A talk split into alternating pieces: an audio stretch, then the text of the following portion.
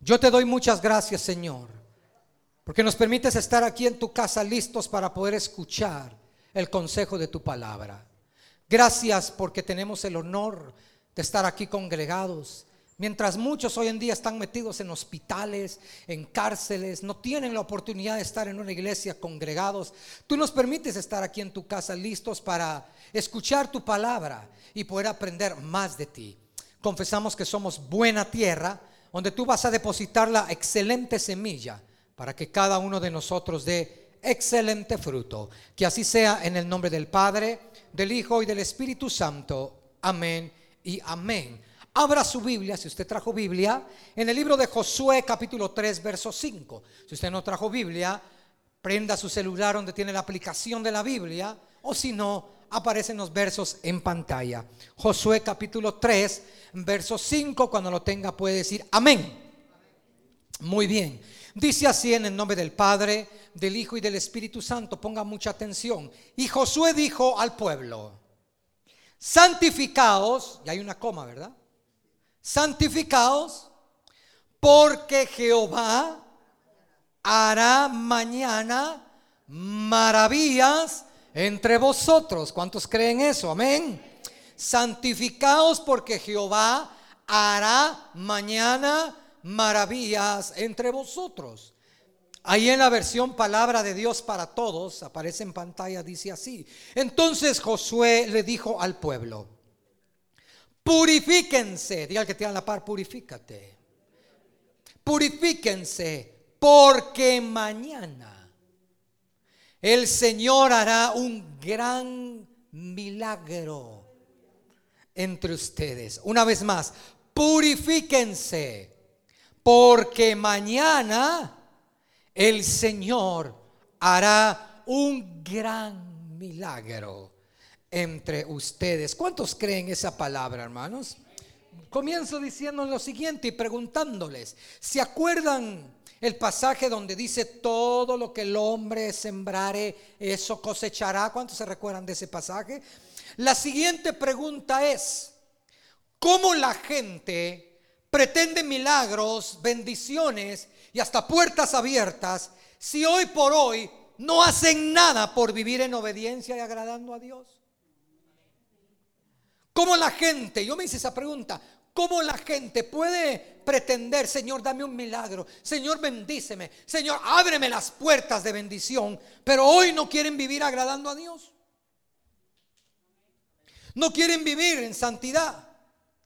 Parafraseando el pasaje que acabamos de leer, lo podemos decir de la siguiente manera. ¿Quieres ver maravillas? Santifícate. A ver, repita conmigo. Si quiero ver maravillas, me tengo que santificar. Hermanos, amados, Dios es un Dios justo. Dios es, ¿usted cree que Dios paga mal? Es más, nosotros aún siendo malos, Dios nos da cosas buenas. Fíjese que nosotros aún siendo pecadores, Dios nos, nos da el privilegio de amanecer con vida todos los días. Estaba viendo las estadísticas de cuánta gente ha muerto en lo que van los seis meses del año. De diferentes razones, enfermedades, accidentes, ah, suicidios, por todo, en el mundo entero. Y la cantidad es impresionante ustedes. ¿Cuánta población tiene Guatemala? Hoy por hoy tenemos alrededor de entre 17 a 17 millones y medio de habitantes. La cantidad de gente que ha muerto en estos últimos seis meses en todo el mundo es de 68 millones de personas. Demasiada gente. Demasiada. Estamos hablando que tenemos que multiplicar cuatro veces la población de Guatemala. Y esa es la cantidad de gente que se ha muerto por diferentes razones. La otra pregunta cuando yo vi esa estadística es, ¿cuántos se han ido sin Cristo en su corazón? Supongamos 60, 68 millones. Supongamos que de esos 68 millones, 20 habían recibido a Cristo como Señor y Salvador personal y ahorita están con el Padre Celestial. Pero los otros 48, ¿dónde están? ¿Qué es de sus vidas? ¿Dónde estarán? Y la Biblia dice que en aquel día nadie va a poder decir, a mí nunca nadie me habló.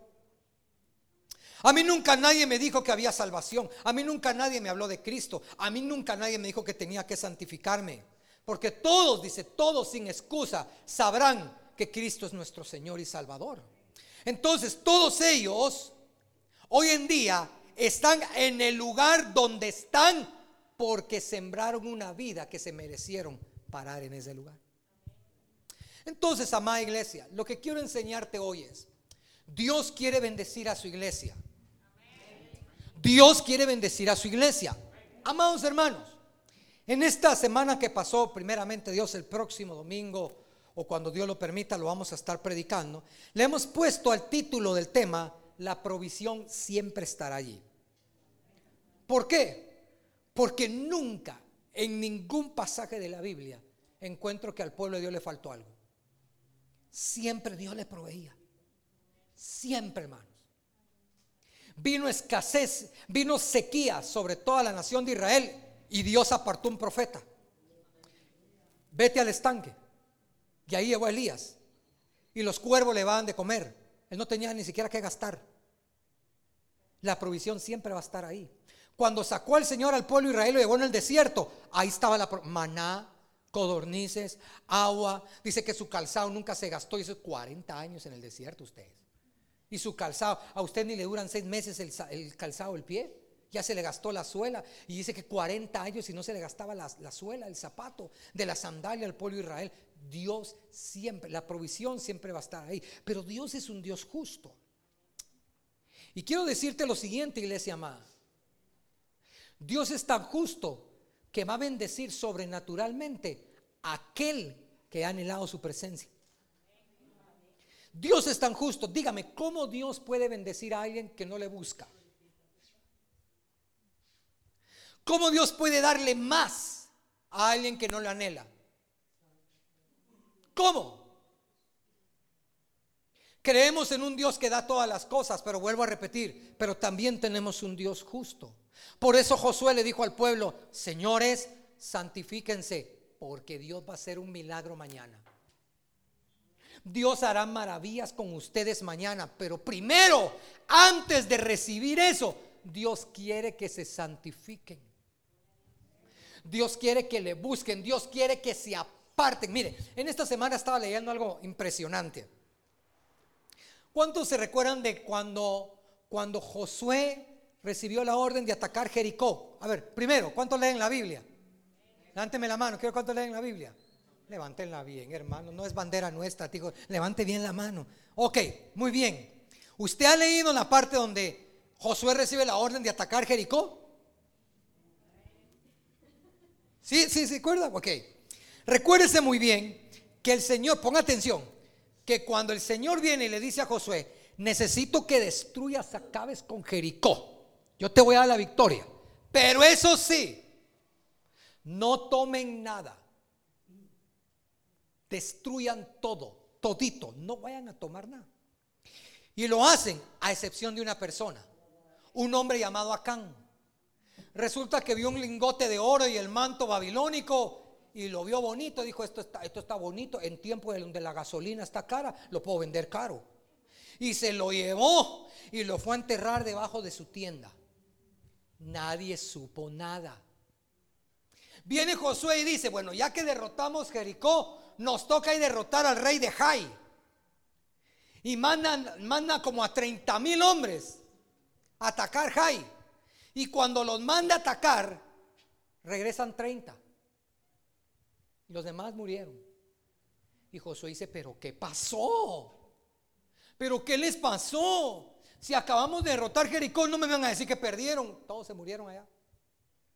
Pero ¿cómo? Pero pero, pero Señor, y dice que Josué se decepciona, se entristece, porque no logra él entender por qué acaban de destruir una gran nación como Jericó y ahora van a Jai y les matan a todo mundo. No se explica, Señor, y ora, ¿cómo va a ser eso si nos acabas de dar ¿Cómo? Y el Señor viene y les dice, no me alegues a mí, revisa dentro del pueblo porque ahí hay anatema. No sé si, si me estoy dando a entender lo que le estoy diciendo. Que Dios cuando el pueblo vivía en santidad les daba la victoria. Pero era tan justo que cuando había algo allí que no le agradaba, no les podía dar la victoria. Porque Dios es justo. Y entonces viene Josué y comienza a averiguar ustedes. Y comienza a averiguar. Cuando llega con Acán y le dice, la gloria de Dios está aquí.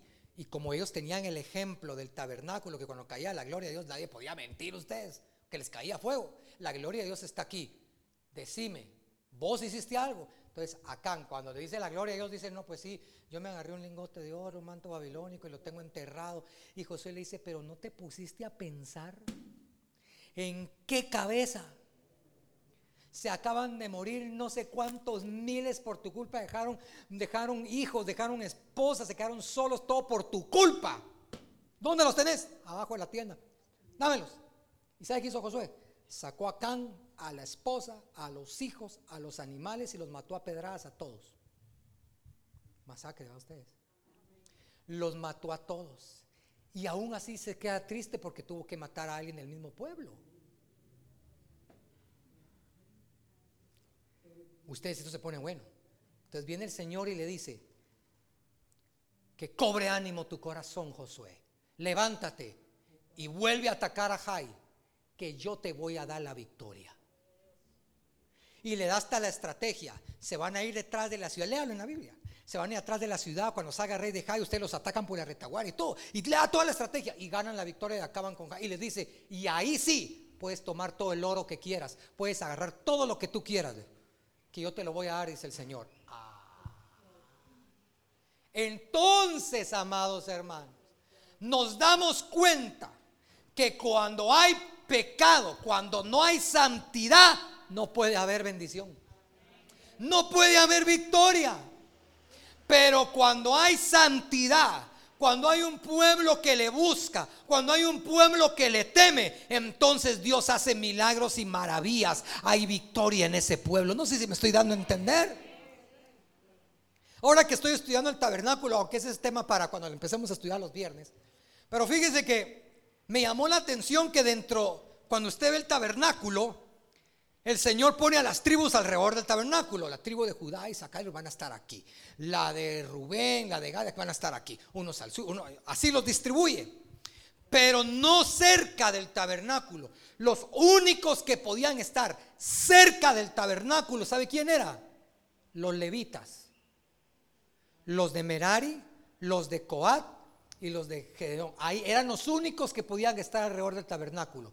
Las tribus tenían que estar todavía más separadas alrededor, pero los únicos que podían estar cerca eran los levitas y en la puerta, ¿está aprendiendo o no? Y en la puerta del tabernáculo, la tienda de Moisés y Aarón. Nada más. Y entonces yo le decía al Señor, Señor, tiene que haber algo. ¿Por qué los levitas son los que podían estar cerca del tabernáculo y no la tribu de Judá, que significa alabanza? No Rubén, no hacer, no Neftalí, no Gad. Señor, ¿por qué los levitas? Y el Señor me retrocedió un poco el tiempo. Póngame atención. ¿Está aquí? ¿Sí está aquí? Se recuerda cuando Moisés sube al monte. Y como se tarda más de 40 días, el pueblo se desespera. ¿Sí se recuerda? El pueblo se desespera y le dice a Aarón, Aarón, ya no bajó Moisés. ¿Sabes qué? Voy a sacar mis ahorros del ban rural, del GIT. Vamos a, vamos a sacar todo y nos haces un becerro de oro. Y ese va a ser ahora nuestro Dios. Y, y, agarran gran pachangón, gran fiesta. Cuando baja Moisés y se da cuenta de lo que está haciendo, bueno, usted ya sabe toda la historia. Viene Moisés y se para y dice, ¿quién está con Jehová y conmigo? ¿Quién? No se acercó Judá, no se acercó ni Rubén, ni Neftalí, nadie. ¿Sabe quiénes se acercaron? Los levitas, los hijos de Leví. Y le dijeron, nosotros estamos contigo y con Jehová. ¿Y sabe qué ¿Sabe cuál es la orden de Moisés? Agárrese. Moisés les dijo, van a ir, alisten su espada y van a ir de tienda en tienda y van a matar a todos los que participaron en esa adoración. Y si son sus hijos, maten a sus hijos.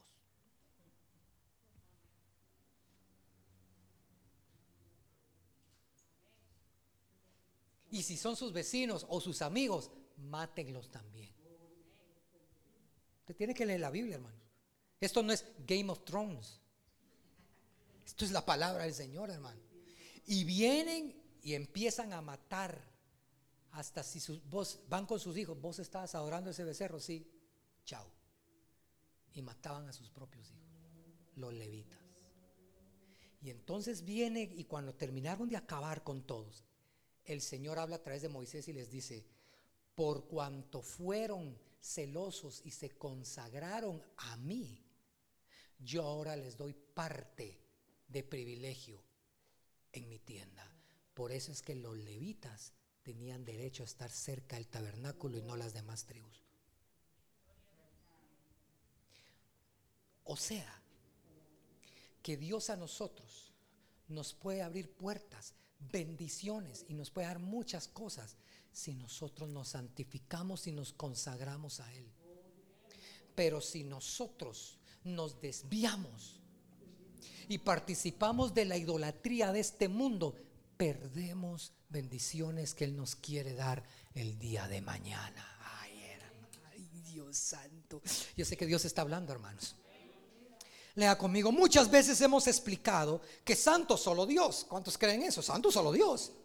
Pero santidad significa apartarse de todo aquello que tú sabes que te aleja de la presencia de Dios.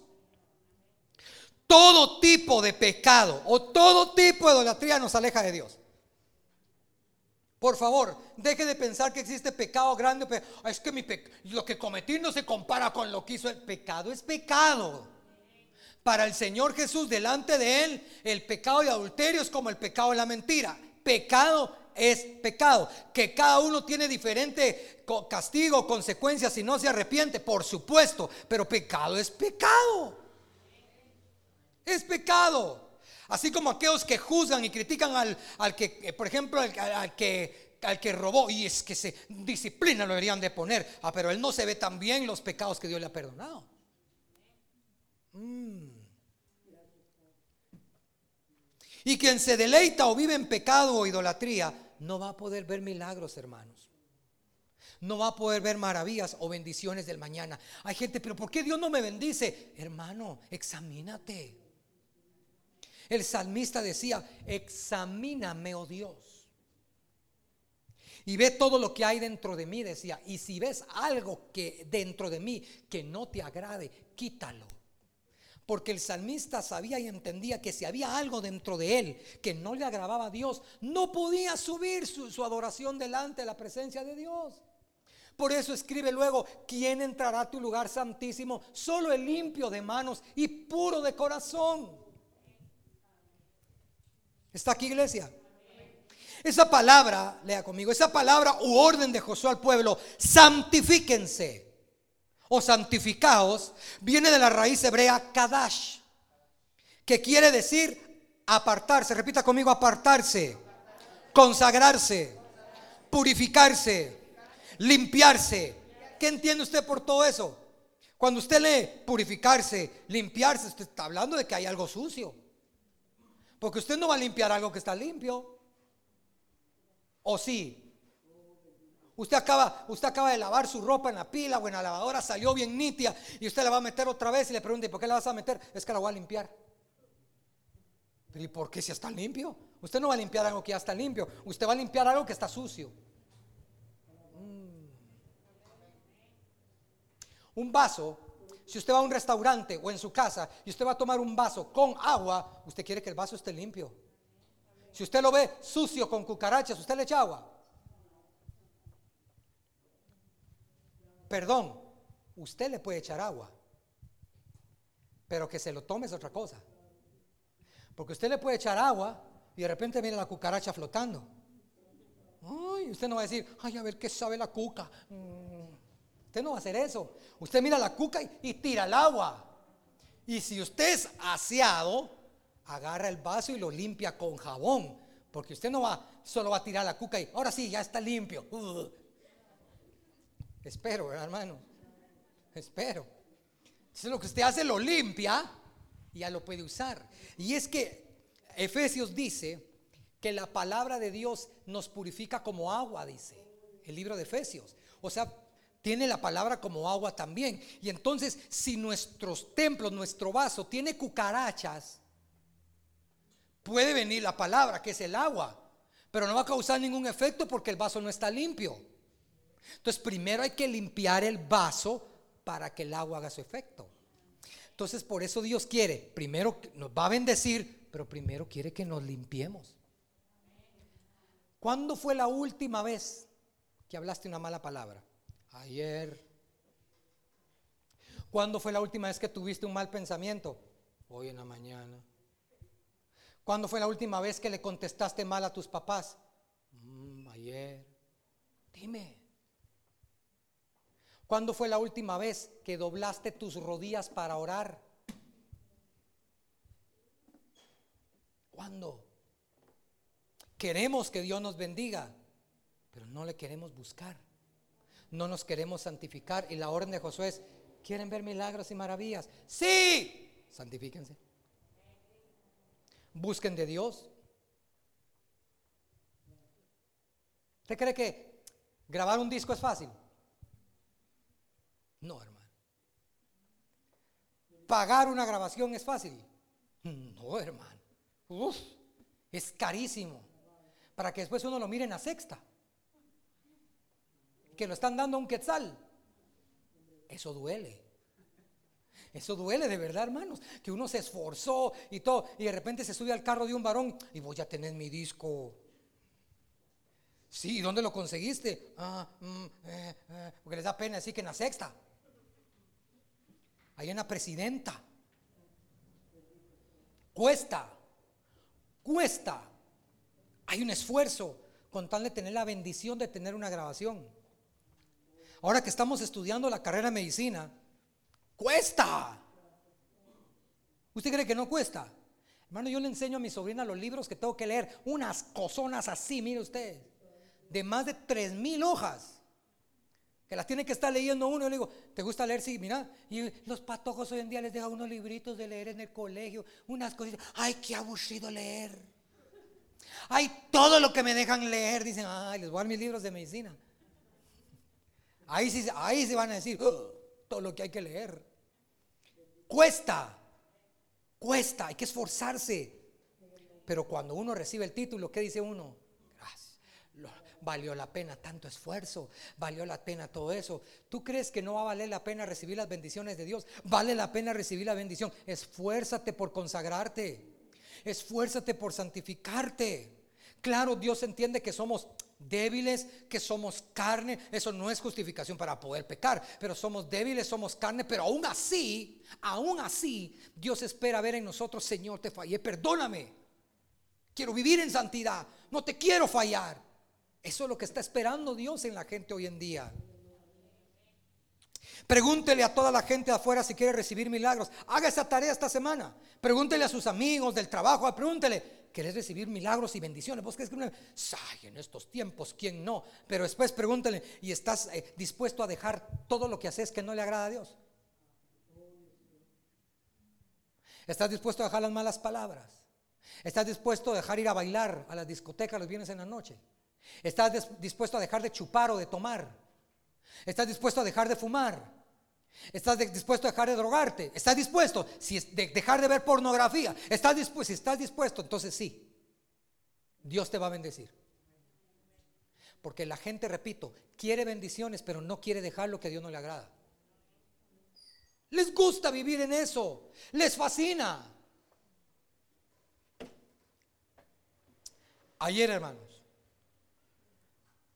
estaba caminando en un centro comercial y antes en la entrada están los elevadores y estoy con mi esposa, estoy con mi hijo. Y de repente miro una, muchacha alta con el carruaje con su bebé eh, y con otra nena. Los miro ahí parados, esperando el elevador.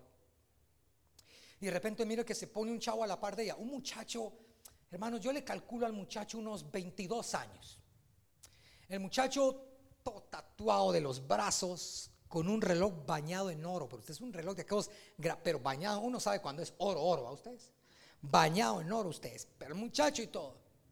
Y yo me le quedo viendo y dije, bueno, y veo, que la toca el hombre y todo. Y dije, pero no son pareja y todo, son familia. De repente ustedes se me pone atrás de mí un, dos tipos. Así. Así, miren ustedes. Con dos tolvas aquí, miren. Y con las grandes armas aquí, al descubierto, en un mall, en un centro comercial público. Que eso está prohibido. No sé si usted sabía que no se pueden, pues, si hay permiso para portar arma, pero no para exhibirla. Y los tipos así ustedes, enseñando las armas. Yo me quedé viendo y se pusieron detrás de ellos dos. Dije, ah, bueno, de plano son los dos guardaespaldas, de plano. Pero con unas caritas, con unas caras. Me quedé viendo. De repente se abre el elevador y cuando íbamos a entrar, no me di cuenta de los otros 12 guardaespaldas que venían detrás de ellos. Solo me di cuenta de dos. Eran 12.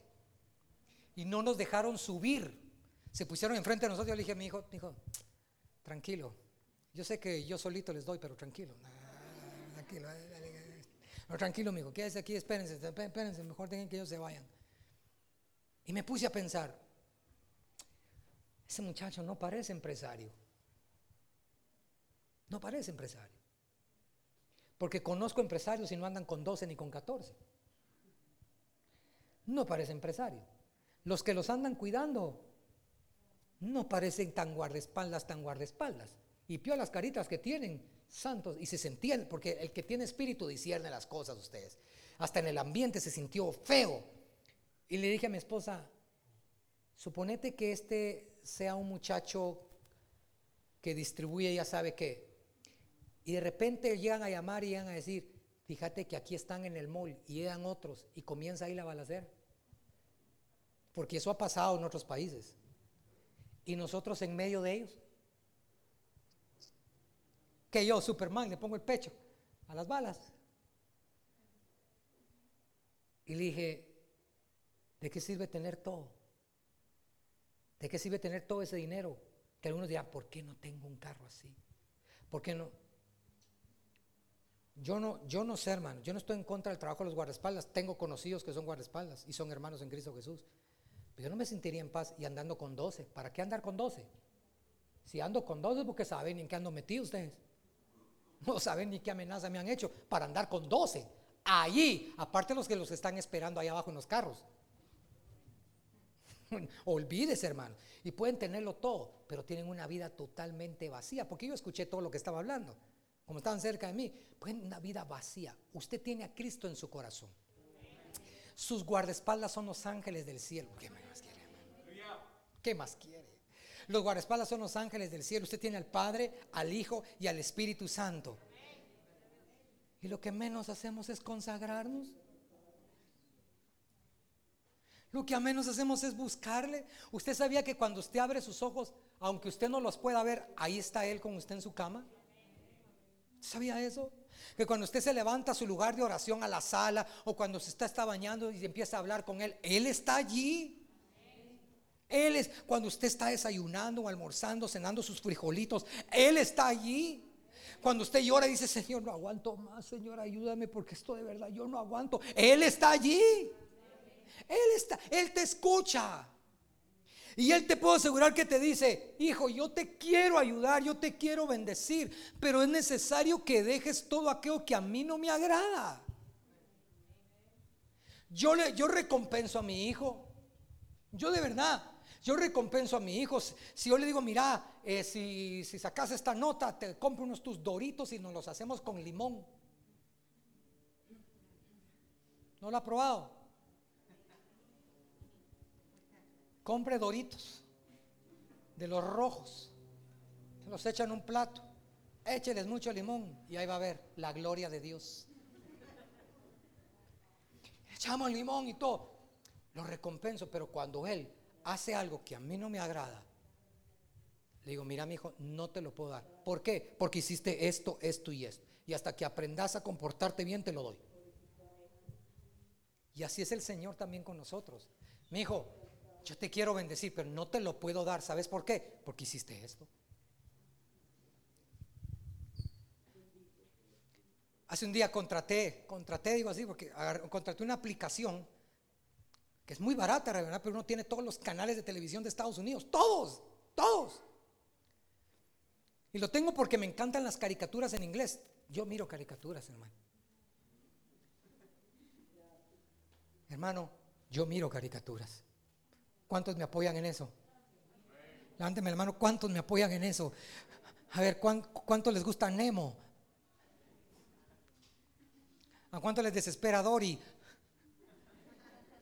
Yo miro caricaturas, pues las miro mucho en inglés. Y pongo a mi hijo a que las mire en inglés porque ahí aprende mucho él.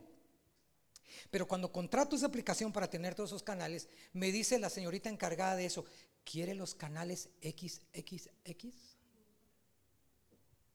Yo le digo, absolutamente no. Me los bloquea, por favor, no los quiero. Ah, entonces permítame, voy a arreglar para que no usted no los tenga. Hermano, ¿por qué? Porque tengo que cuidarme. Porque tengo que consagrar mis ojitos. Tengo que consagrar mis oídos, tengo que consagrar mi corazón, porque todas esas cosas me apartan de la presencia de Dios. Entonces vengo a la iglesia y digo, yo no siento nada hoy en la iglesia, ni modo, si está sucio tu corazón. Siga leyendo conmigo, ya voy a terminar. Quiero que analicemos las palabras del apóstol Pablo en la carta a los romanos. Pablo dice, ponga atención, mire el orden, mire el orden por favor. Romanos 6:22, pónganle atención.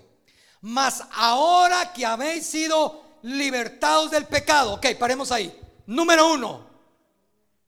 ¿Cuántos atados al pecado hay aquí? Ninguno. Porque en el momento que recibimos a Cristo dice que fuimos qué? No, no, no, no. Fuimos más fuerte. Fuimos Fuimos libres del pecado. Por lo tanto, usted no le eche la culpa. Ay, es que el pecado me dominó. No. Dice la Biblia, somos libres que cada quien peca por la propia concupiscencia o debilidad que hay en su carne. Esa es otra cosa. Pero ya somos libres del pecado. Uno, dos. ¿Y hechos qué? No lo oigo. ¿Y hechos qué? Entonces no solamente Dios te hizo libre del pecado, sino también te hizo siervo o sierva de Jesucristo. Vamos bien. Número tres. Tenéis que Ah, como dice que seremos como árbol plantado, somos árboles de justicia plantíos del Señor y tenemos que dar, dice, frutos de qué, de malas palabras, de qué.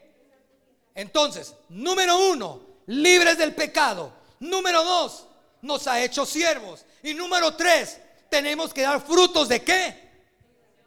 De santificación.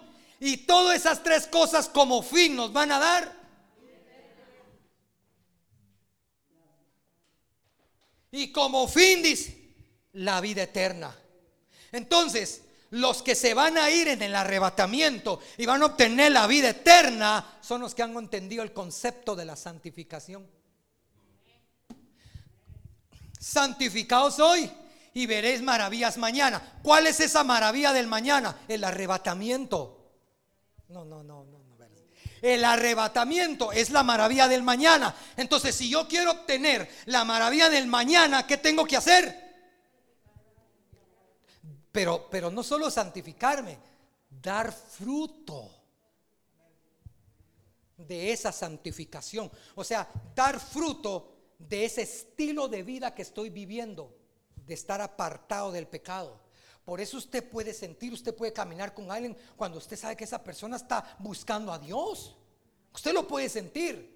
Porque acaso usted no va con, en su trabajo no escucha a los que son mal hablados, morbosos están. Y usted trata la manera mejor de separarse. ¿Por qué razón? Porque usted sabe que si usted se junta mucho con ellos, usted puede ser contaminado también. Entonces usted se aparta. No porque usted sea eh, sombrerito de esquipulas.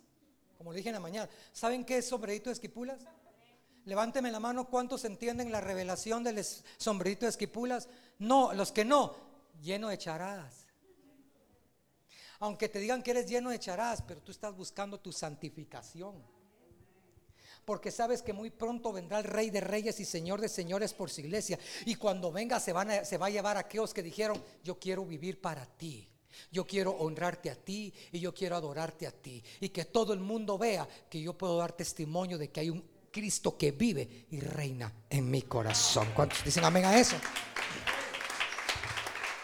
Mire, en la parte de abajo le puse la versión nueva traducción viviente. La segunda parte del verso 22 dice, ahora, ahora dice, ahora hacen las cosas que llevan a la santidad y que dan como resultado la vida eterna. Ahora usted y yo tenemos que hacer las cosas que nos llevan a la santidad.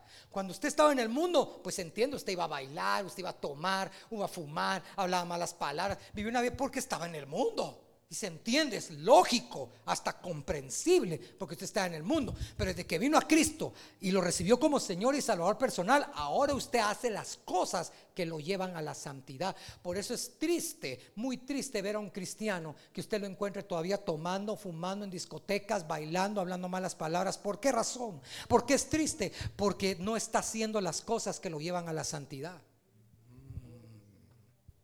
Entonces, ¿Queremos vida eterna y ser arrebatados? La siguiente pregunta, ¿estamos haciendo las cosas que nos llevan a la santidad? Hace un rato usted dijo amén, que quería ser arrebatado. ¿Estamos haciendo las cosas que nos llevan a, la santidad? Pastor, ¿cuáles son esas cosas que me llevan a la santidad? Ahí le puse unos ejemplos. Le voy a poner algunos. Número uno, ¿Me acerco en oración o le doy el lugar a la pereza? Yo le decía a los hermanos en la mañana que un hermano me dijo, pastor, ¿y usted no ha pensado poner butacas aquí en la iglesia? Dios me guarde, le dije. Dios me libre, si con sillas duras se duermen. Les pongo butacas, Dios me guarde. Si quiere le doy poporopos. Uy, Dios me guarde, hermanos. Pero le das lugar a la oración o le das lugar a la pereza. Me duele la uña, no voy a ir a la iglesia. ¿Qué pasa, hermanos? O cuando nos toca estar de rodillas delante de Dios, es que el Señor conoce que ayer trabajé mucho. No, es muy cansado para mí. Pero, pero me voy a ir orando en el camino y no, no oras en el camino. Entonces, ¿a qué le estamos dando más lugar? Número dos, estas son preguntas de ejemplo. ¿Mantengo viva o avivada mi fe o le estoy dando lugar a la incredulidad? Número tres, ¿tengo pensamientos de bien y no de mal? ¿O permito los malos pensamientos en mi corazón que me llevan a dar malas acciones? ¿Me alegro al ver cómo Dios usa y levanta a otras personas? ¿O me debilito espiritualmente al ver que prefieren a otros en vez de mí? ¿He gobernado bien mi lengua? ¿O he dejado que mi lengua me gobierne a mí? Ah, se lo voy a volver a repetir que esa última como que caló al hígado. ¿He gobernado bien mi lengua? ¿O he dejado que mi lengua me gobierne a mí? Uy, hermano, usted no ha escuchado una frase que dice, ¿desde cuándo los patos le tiran a las escopetas? ¿Usted no ha escuchado esa frase? Uy, hermano, es que hoy en día ¿Desde cuándo los hijos le tienen que contestar a los padres ustedes? Cuénteme eso. A ver, explíqueme.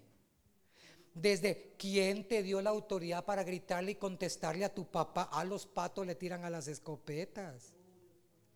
Ay, hermanos. ¿Por qué dije eso? ¿Por qué Josué le dijo al pueblo que Dios estaba a punto de hacer milagros, pero que era necesario que se santificaran? Sencillamente porque Dios es un Dios justo, que bendice y premia la vida de todos aquellos que viven en santidad, que abre puertas a todos aquellos que le honran con su estilo de vida. Ya estoy terminando. ¿Cuántos saben que ahora usted y yo somos templo del Espíritu Santo? ¿Cuántos saben eso? Que usted y yo somos templo y moral del Espíritu Santo, casa donde habita su presencia. Entonces leamos este pasaje para que usted recuerde, si usted es casa, usted es la casa del Señor. Segunda de Crónicas 29:5 dice, y les dijo, oídme levitas, oh, los levitas, santificaos ahora. ¿Y qué dice?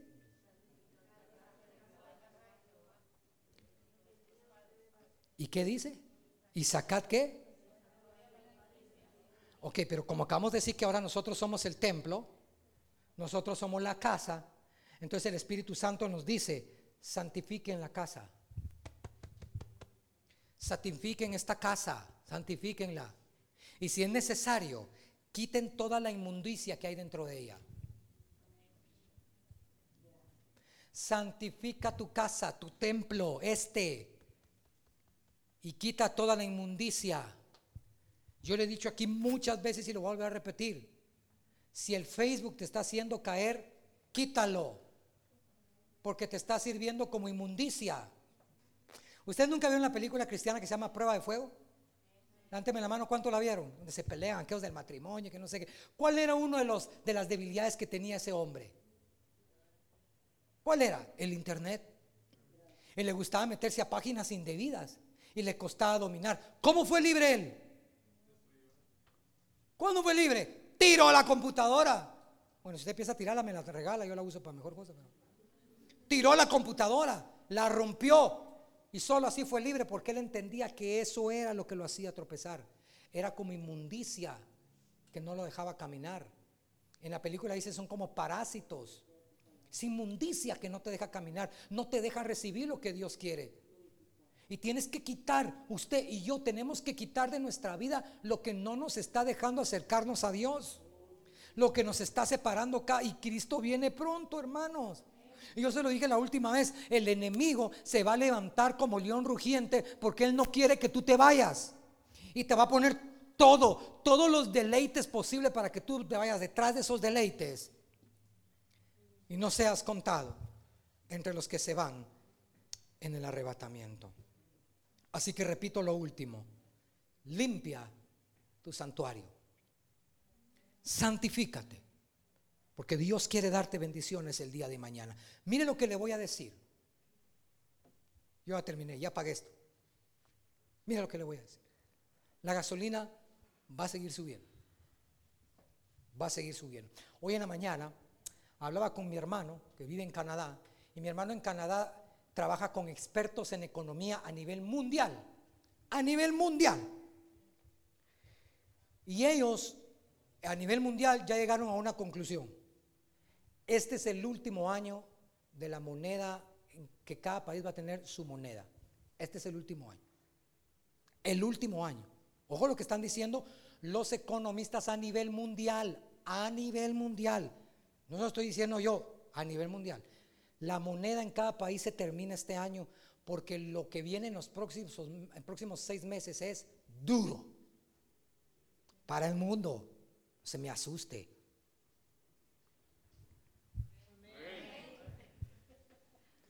Duro, duro, porque todo va a seguir para arriba. Y entonces la única solución es provocar una recesión a nivel mundial una recesión a nivel mundial. Y al provocar esa recesión a nivel mundial, como usted sabe, los que entienden de economía, la recesión es baja todo. Todo, se viene para abajo todo. Y usted dirá, ay, qué bien, va a bajar todo, va a bajar todo hasta su sueldo. Todo. Entonces, al provocar eso, entonces ellos van a establecer un banco mundial para establecer una sola moneda a nivel mundial. ¿Qué le parece? Y eso que me lo están contando alguien que está metido en economía, ni siquiera de la Biblia, economía, para establecer a principios del 2023 una sola moneda. ¿Qué le dice eso, hermanos? ¿Qué le dice eso? Nos acercamos cada vez más a la venida de nuestro Señor Jesucristo nos acercamos y mucha iglesia dormida, ustedes, mucha iglesia dormida. Nos acercamos cada vez más al glorioso arrebatamiento, hermanos. Nos acercamos.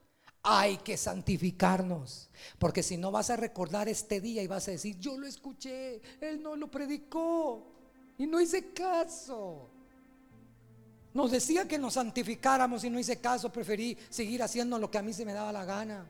¿Y, ¿y ahora qué va a ser de mí? Ahora sí, Señor, me arrepiento. Ya no, tarde, tarde.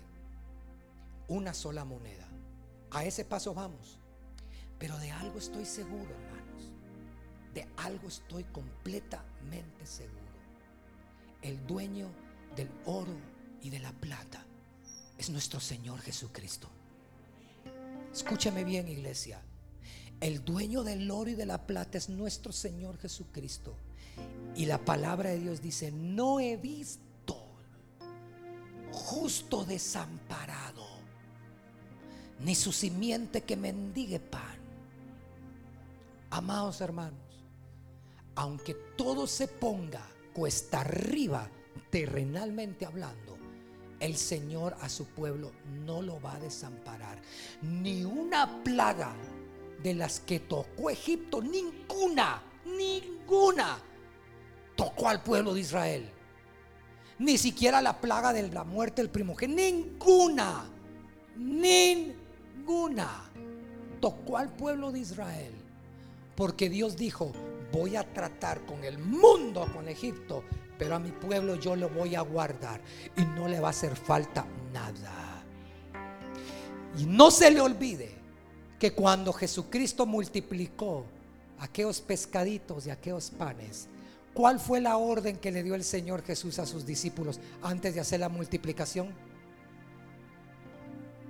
Dile al pueblo que vayan y descansen, que se recuesten en la grama. Yo me voy a encargar de lo demás. Tranquilos, yo voy a multiplicar todo, dice el Señor. Tranquilos. Tú sigue hambriento por mi palabra. Tú sigue santificándote. Tú sigue buscándome. Yo me voy a encargar que no te falte nada en esta semana que pasó, yo estaba pasando por una prueba, una situación económica. Y en esa situación económica no me afané. No me afané. Dije, Señor, tú lo sabes, aquí está, Señor. Yo me voy a dedicar a lo que tengo que hacer. Me levantaba a orar, me levantaba a estudiar la palabra, toda la mañana estudiando la palabra, atendiendo a mi hijo en su colegio, estando ahí en la tarde estudiando la palabra para lo que está, en las mañanas y en la tarde estudiando palabra. Me desentendí de eso, dedicándome al Señor. Y recibo una llamada de un hermano que me dice, pastor, ¿cómo estás? Yo, bien, ¿cómo estás? ¿Cómo te va? Bien, eh, mira, ¿me puedes dar la cuenta bancaria que tienes? Sentimos en tu corazón mandarte una ofrenda. ¿De verdad? Sí, Gracias, muy amables. Exactamente lo que yo necesitaba. Ni un número más, ni un número menos. Lo que yo necesitaba. Cabal.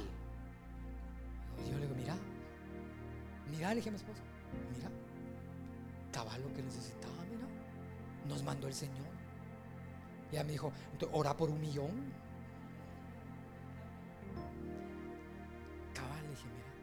Lo que necesitábamos. Me afané, no. Me preocupé, no. Que el enemigo me quiso preocupar, sí, sí. Pero no le quise dar lugar al enemigo. Me dediqué y me enfoqué en el Señor. Y el Señor se encargó de todo. Me hizo reposar sobre la grama. Y Él se encargó de darme lo demás. ¿Por qué? Porque el Señor quiere hacer maravillas y bendecirte contigo el día de mañana. Cuando todos allá afuera se estén quejando de cómo está todo, tú digas, a mí no me ha faltado nada. No me ha faltado los huevitos, los frijoles, no me ha faltado nada. De verdad. ¿Y cómo le haces? Tengo un padre que su nombre es Jehová Jireh, mi proveedor. Y él me ha dado toda. Pero ¿cómo le hiciste? Solo me dediqué a Él y Él se encargó de todo lo mío. Cierra tus ojos. Vamos a orar. Señor Jesús.